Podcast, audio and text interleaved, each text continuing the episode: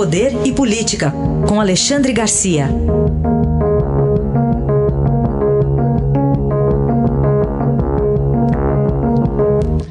Alexandre, bom dia. Bom dia, Raíssa. Bom dia, Carolina. Olá, bom dia. Bom, ontem cedinho aqui você falou que seria provavelmente demitido o ministro da Educação. Não sei nem se demitido dá para usar essa palavra, mas ah, enfim, aconteceu. Demitido.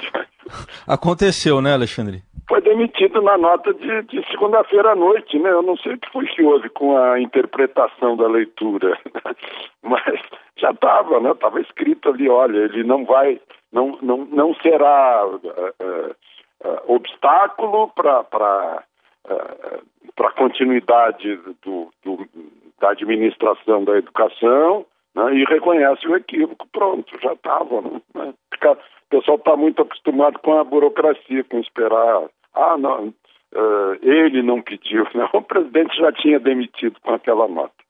Alexandre, vamos falar sobre um caso carioca, no caso Marielle Franco. Pois é, é um caso de literatura policial com ironia. Né? É, veja só, esse caso bem carioca. O delegado titular da Delegacia de Homicídios deu uma declaração dizendo que os, os é, suspeitos de participar é, da morte de Marielle, o delegado Daniel Rosa, disse que está afastada a suspeita sobre dois irmãos que são os chefões de um grupo miliciano chamado Escritório do Crime, porque naquele momento, naquela hora, naquele dia, eles estavam matando outra pessoa na Barra da Tijuca, distante alguns quilômetros do local do crime contra Marielle. Né? Então eles foram inocentados da Marielle porque estavam matando o outro. Né? Não podiam matar duas pessoas ao mesmo tempo a, a, em lugares diferentes. Né? estavam é, matando um sujeito lá por causa de máquina caça-níquel. É isso que eu digo, é um episódio carioca, um episódio brasileiro da, da rotina homicida brasileira. É uhum. incrível. É, que tipo de álibi é esse, né, Alexandre? Puxa vida, olha, é. eu não matei a Marielle porque eu estava matando o outro. Sim. Bom, e o Senado aprovou ontem, então agora vai para a Câmara, Alexandre, o projeto das fake news. Sabe, é, a gente fica. Jornalista gosta muito de história, né? Eu não vivi a ditadura Vargas, mas eu conheço, eu sei o que fazia o Lorival Fontes, do Departamento de Imprensa e Propaganda, né? Ah, mas eu vivi como jornalista o, o período militar, né? Uh, uma boa parte, pelo menos, do período militar. E eu estou preocupado, porque o, as medidas que Alexandre de Moraes está tomando no Supremo e que o Senado tomou agora é tolher a nossa liberdade de expressão, liberdade de opinião, né?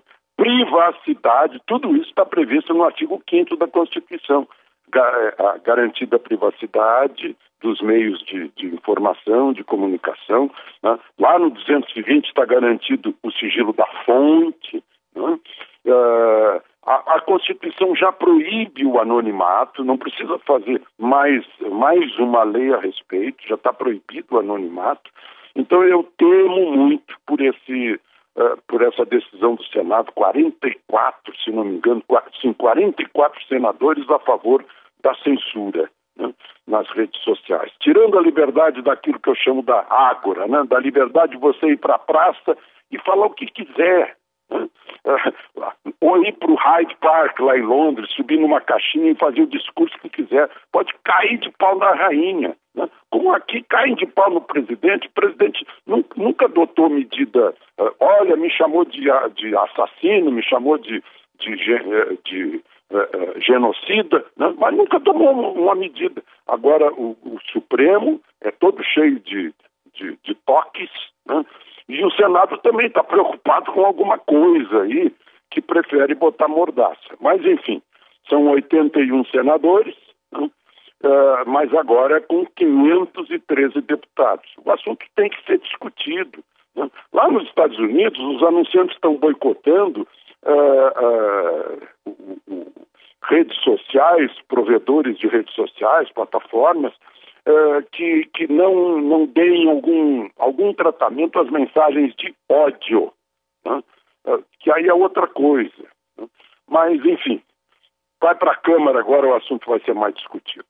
Alexandre, outro assunto para a gente falar aqui sobre a máscara do presidente e a justiça. Pois é, é, houve uma época em que a gente reclamava aqui no Brasil que os assuntos não iam para a justiça, que a gente não recorria à justiça. Agora está um excesso de recurso à justiça. O, o, o juiz mandou, atendendo a um, a um advogado, né, mandou o presidente usar máscara. A desembargadora federal da primeira região, Daniele Maranhão Costa, disse assim: olha, a justiça não foi feita para repetir o que a lei já diz. Tem um decreto do governador de Brasília que diz que é para usar máscara. Quem não usa máscara recebe, recebe multa de dois mil reais. Pronto. O presidente não usou máscara, recebe a multa de dois mil reais de acordo com o decreto. Ponto final. Uh, uh, aliás, de, de, uma semana para cá, ou mais do que isso, não, não aparece mais imagens sem, sem máscara. Aí a, a, a, a, desembargadora disse isso, absolutamente desnecessário, inútil, porque já existe o decreto. Aí a gente vai ver, o, o advogado que pediu foi exonerado em outubro da comissão de anistia. Aí a gente vê que dá uma ponta de vingança também. Agora, a grande pergunta disso tudo é que nós, contribuintes, estamos pagando esse lero-lero na justiça desnecessário. Né? Abriu-se um processo, ocupou um juiz de primeira instância, ocupou uma desembargadora na segunda instância, né? o que ocupou de funcionários lá nessa coisa toda, né? e quem está pagando somos nós.